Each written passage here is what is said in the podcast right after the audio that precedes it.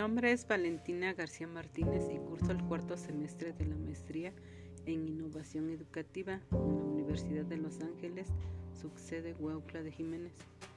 El podcast que les comparto es sobre la importancia de la formación continua en la enseñanza del profesorado de la materia Formación Continua. Asesora doctora María de Los Ángeles López Serna. La importancia de la formación continuada o el desarrollo profesional habría de contribuir para que los docentes adquieran y desarrollen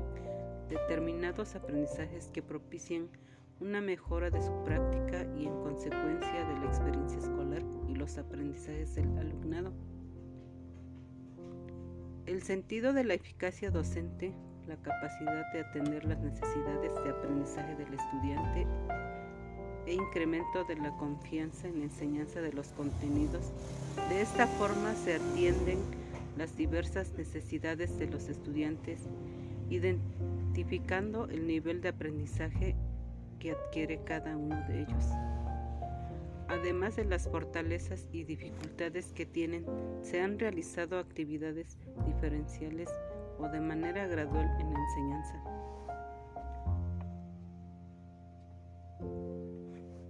Para el autor Abou Asayi 2014,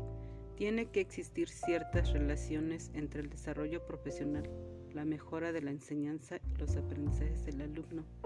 Esta relación es sustancial porque hablar de una formación continua del profesorado incide desde la planificación de diversos métodos, técnicas, actividades y estrategias para la enseñanza pero los resultados se reflejan en las habilidades y capacidades de los estudiantes, de la manera en que ellos resuelven un problema en la escuela o en otros contextos.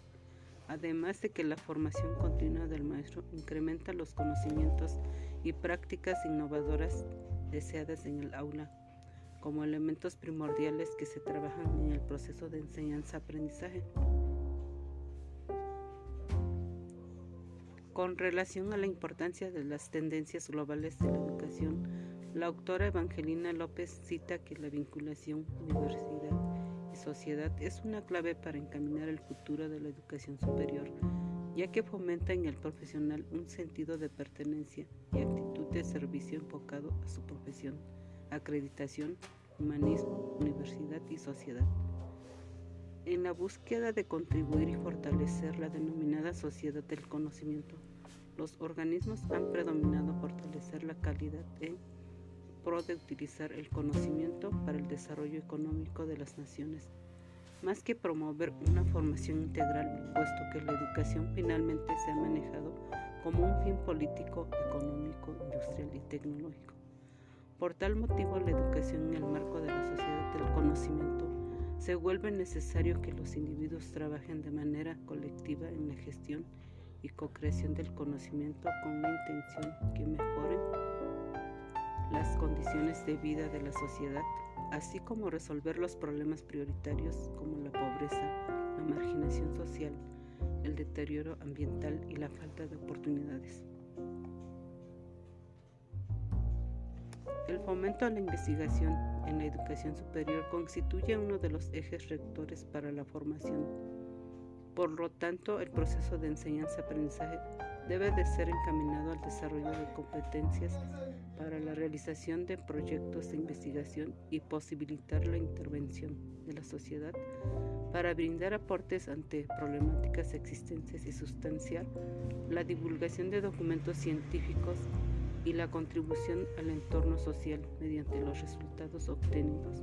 en los proyectos de investigación.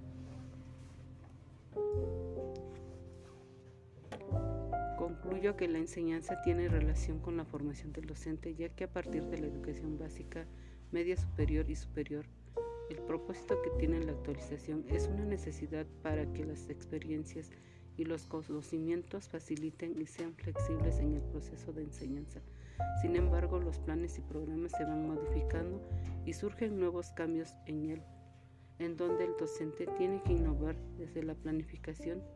estrategias, métodos y técnicas de enseñanza para poder facilitar conocimientos y aprendizajes significativos a los estudiantes. Gracias.